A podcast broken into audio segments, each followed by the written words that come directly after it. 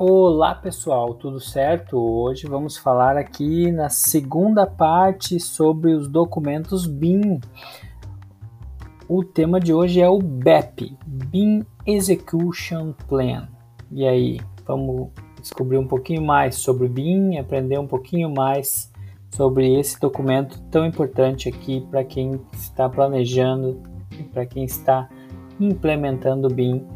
no seu processo, no seu trabalho, na sua vida. Fica aqui comigo que esse papo tá bem legal e vamos aprender mais sobre o BIM sem drama.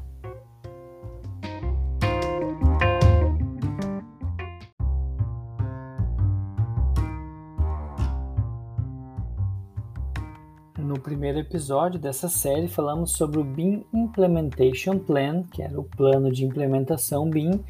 para que a gente pudesse fazer um diagnóstico da empresa, do escritório, mesmo do meu próprio trabalho como profissional liberal, para poder descobrir, entender quais os objetivos que eu tenho com o BIM, onde eu quero chegar com ele, como eu posso uh, implementar BIM no meu fluxo de trabalho. O episódio de hoje vai falar sobre o BEP, que é o BIM Execution Plan, que em português pode ser traduzido por plano de execução BIM, ou mesmo uma outra forma de chamar ele é o BIM Mandate, certo? Então nós estamos falando de um documento que vai ser específico para cada projeto ou para determinado tipo de projeto. Então, uma empresa que faz uh, muitos trabalhos na área de construção civil pode ter um BEP específico para determinados padrões de construção, ou mesmo para quem trabalha com interiores, pode ter um BEP específico para esse tipo de trabalho, ou mesmo para quem trabalha com projetos muito uh, diferenciados, pode ter um BEP para cada tipo de projeto, ou seja, para cada projeto específico. Basicamente, o BEP vai explicar ou vai definir todos os aspectos da modelagem, ou seja, todo, todos os, os dados específicos de como a modelagem do projeto vai ser realizada e isso vai servir justamente para gerenciar as informações desse projeto especificamente. Normalmente esse documento inclui uh, o processo de trabalho dentro do BIM e, claro, as responsabilidades de cada uma das pessoas que está envolvida nesse processo e para que isso ocorra de forma adequada, deve haver um, uma ligação direta com o BIP, certo? Então eu preciso estar alinhado com aqueles fluxos de trabalho que o BIP definiu anteriormente e a partir daí elaborar uma estratégia que permita o desenvolvimento dos projetos a partir das condições que o BEP vai trazer.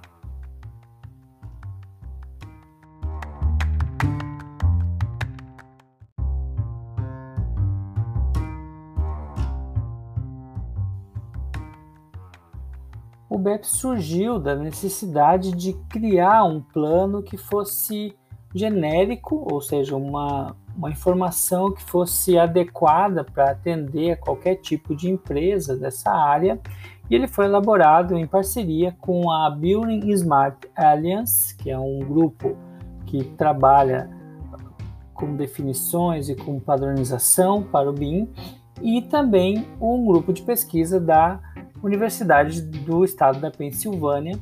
e a partir dessa união foi criado então o BIM Project Execution Planning Guide, ou seja, o guia para o planejamento da, do plano de execução em BIM. E esse material ele foi elaborado em 2010 né, pela Universidade da Pensilvânia e ele traz algumas uh, dicas, eu diria assim, ele é um guia para preparar um guia para cada projeto. Então ele é de fato uma, uma estrutura uh, pronta que vai definir, que vai explicar, que vai organizar aquilo que eu vou transformar em um BEP para cada tipo de empresa, para cada tipo de projeto. Uh, os, esse guia ele vai trazer quatro pontos uh, principais que servem como uma espécie de procedimento, ou seja, são as indicações de como eu devo seguir para justamente elaborar um BEP de qualidade que tenha todas as informações necessárias. Esses quatro pontos, então, são: primeiro, identificar os usos BIM de alto valor durante o planejamento, o projeto, a construção e as fases de operação. Eu vou entender então quais são as necessidades que eu tenho na utilização do BIM e o que isso vai me trazer de retorno uh, como valor agregado às etapas do planejamento, do projeto, da construção e da operação do edifício. Segundo, projetar o processo de execução do BIM a partir de mapas de processo, ou seja, os famosos fluxogramas. Eu vou definir como o processo de projeto vai acontecer a partir de fluxos de projeto uh, elaborados para aquele projeto específico. 3. Definir as entregas BIM na forma de troca de informações. Aqui eu vou explicar para uh, a minha equipe e para o meu cliente quais são os entregáveis, quais são os elementos que eu vou disponibilizar para o meu cliente a partir das informações que eu tenho no meu projeto e também uh, definir nível de detalhamento, qual o conteúdo dessa informação, qual a responsabilidade uh, do projetista ou da equipe pela troca de informações entre disciplinas, entre outras questões específicas sobre o I do BIM, as informações que vão de fato trazer uh, grandes vantagens nesse processo. E por último, número 4, desenvolver a infraestrutura na forma de contratos, comunicação, tecnologia e controle de qualidade que apoiem a implementação. Então, eu defino a partir do BEP as estratégias que eu vou utilizar dentro do processo que vão uh, firmar a partir de contratos todas as informações que eu inseri anteriormente, como eu vou comunicar com a minha equipe através de e-mail, através de um software de comunicação, através de uh, um quadro, enfim, situações específicas, obviamente, na maioria das vezes, utilizando tecnologia e também, obviamente, da infraestrutura necessária que envolve, então, o hardware, o software, todos os processos tecnológicos que estão imbuídos, embutidos dentro do processo BIM. E a partir daí avaliar como se pode ter um processo de qualidade a partir do controle uh, desses modelos que vão servir como uma base para a implementação.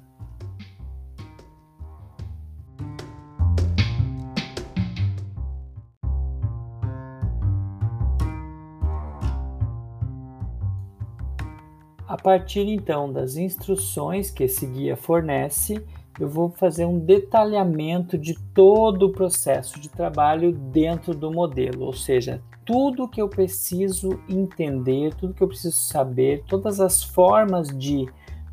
de processo, como eu vou desenvolver o meu trabalho, as responsabilidades de cada um dos envolvidos e uma estratégia de desenvolvimento para todo o processo de projeto, todo o fluxo de trabalho.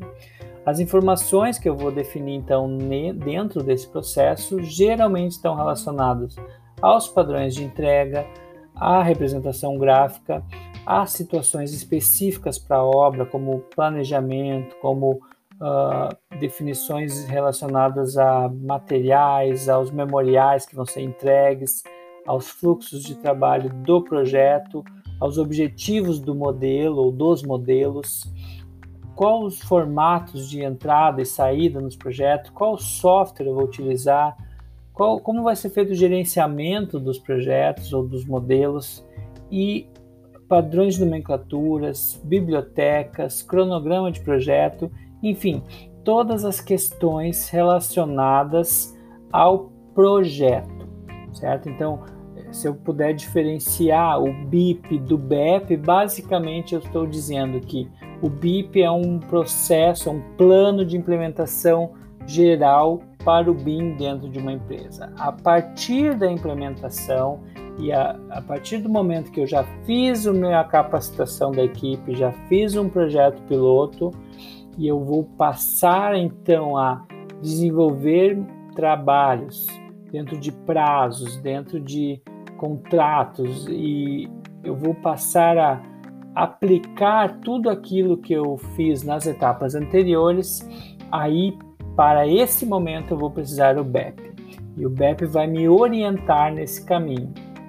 Normalmente ele é feito por alguém que conhece muito bem o processo da empresa ou por alguém de fora que está sugerindo um novo processo. Então são duas situações distintas. Eu tenho um processo que uh, funciona bem, mas que eu estou migrando para o, a utilização do BIM, então eu vou inserir o BIM dentro desse processo e a partir daí eu vou criar uma lógica de trabalho, um fluxo de trabalho que funcione com o BIM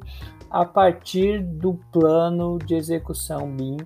que vai permitir então que eu produza um projeto de forma uh,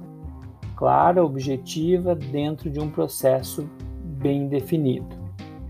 A outra situação é quando eu tenho um processo que não funciona bem, que eu preciso mudar porque eu tenho inúmeros problemas, enfim, por equipe que não conversa, não comunica, por custos elevados, por baixa lucratividade, ou, por exemplo, muito retrabalho, enfim, N situações que podem acontecer. Então, eu vou criar um novo processo a partir da utilização do BIM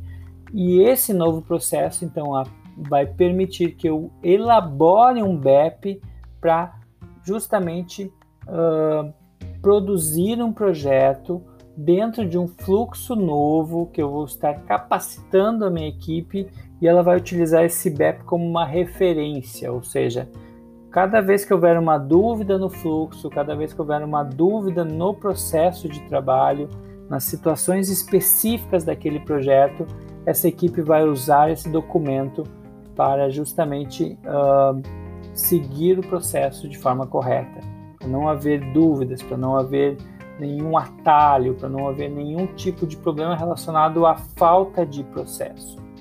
Então, o BEP vai ter esse papel de guia para a equipe, para os profissionais, para os gestores, para todas as pessoas que estão envolvidas no processo daquele projeto específico.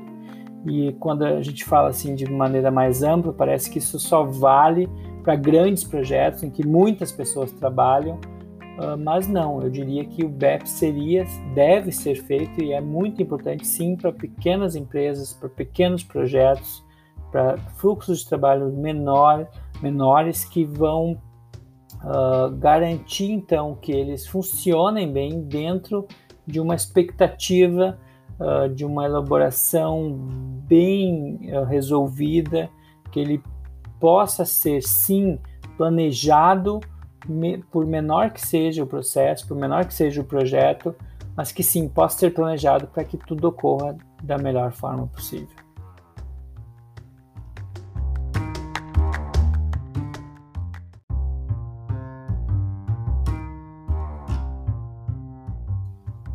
Sempre que falamos para alguém, algum profissional, alguma empresa que está pensando em implementar BIM e se fala sobre esse tipo de documento, tanto o BIP quanto o BEP, sempre surge um estranhamento, porque sempre se imagina que a implementação vai surgir, vai iniciar, ou vai, o cerne da implementação é a capacitação, é o treinamento. Eu diria que isso é uma parte do processo, mas não é, é de longe a mais importante. Uh, nós, brasileiros, temos a cultura de agir antes de planejar. E isso faz com que muitos erros aconteçam no caminho. Então, elaborar um processo bem definido é parte do trabalho. E aí a ação ela se torna consequência do processo. E aí essa é a mudança de comportamento que nós temos que uh, ter para justamente conseguir implementar o BIM de forma segura, correta e uh, que permita que as vantagens que são uh, buscadas ou aqueles objetivos que são uh, esperados eles sejam de fato alcançados e com sucesso e que tragam retorno para a empresa, para o processo, para as pessoas. E o que na maioria das vezes acontece é justamente olhar para esses documentos e imaginar que isso vai dar muito trabalho, de que isso vai ser uma perda de tempo ou que isso vai ser um monte de papel que vai ser deixado de lado e acaba não fazendo. Normalmente as empresas olham para isso e pensam: não, eu vou fazer a capacitação como eu imaginei que deveria ser, não vou fazer esse BIP, não vou fazer esse BEP, e aí a gente vai vendo como as coisas vão acontecer. Faço a capacitação, depois testo um projeto piloto e aos poucos as coisas vão andando. E é aí que acontece a frustração, porque aí no meio do caminho não sabe para onde seguir capacitação ela não é completa ou ela não traz aquele benefício que de fato se esperava no início, ou porque o diagnóstico que foi feito inicialmente não foi correto, ou se faz uma capacitação em um software que não vai trazer todos aqueles benefícios que a pessoa espera. Uh, muito comum, por exemplo, uma empresa que quer aprender a fazer orçamento, quer aprender a compatibilizar, uh, querer iniciar apenas pelos softwares que fazem esses recursos, que trazem esses recursos. E de fato não, é importante passar por um processo inicial de entender como funciona a modelagem, de entender como funciona o fluxo de informações, como eu insiro as informações, de onde vêm os níveis de detalhamento, como eu faço a gestão dessa informação e aí sim que eu vou conseguir, a partir do modelo, que é o cerne do, do processo, extrair as informações que eu preciso, extrair os orçamentos, extrair os quantitativos, fazer o planejamento. Por isso é importante fazer esses documentos, tanto BIP quanto BEP. Eu vou olhar para o todo, para a necessidade que eu tenho, fazer um plano que seja adequado à minha necessidade. E aí, quando eu for agir, quando eu for tomar ação, quando eu for de fato colocar em prática, provavelmente as coisas vão funcionar melhor e o risco de haver uma frustração com esse processo é muito menor. Então, fica aqui a dica. Você está pensando em implementar BIM ou você conhece alguém que quer implementar BIM, busque um profissional que possa ajudar vocês a elaborar esses documentos, tanto o BIP primeiro, depois o BEP e se for o caso, pode ser alguém da própria empresa que tenha conhecimento ou que tenha pesquisado sobre o tema, ele pode sim fazer esse BIP, não é necessário, não é obrigatório contratar alguém, mas ele pode sim ser feito por alguém que já está envolvido nos fluxos, que está envolvido nos processos. O ideal sempre é buscar alguém que tenha uma experiência nessa, nesses processos de implementação e unir ele com a pessoa que está envolvida com os processos da empresa. Essa, esse é o casamento ideal e é isso que vai dar melhores resultados.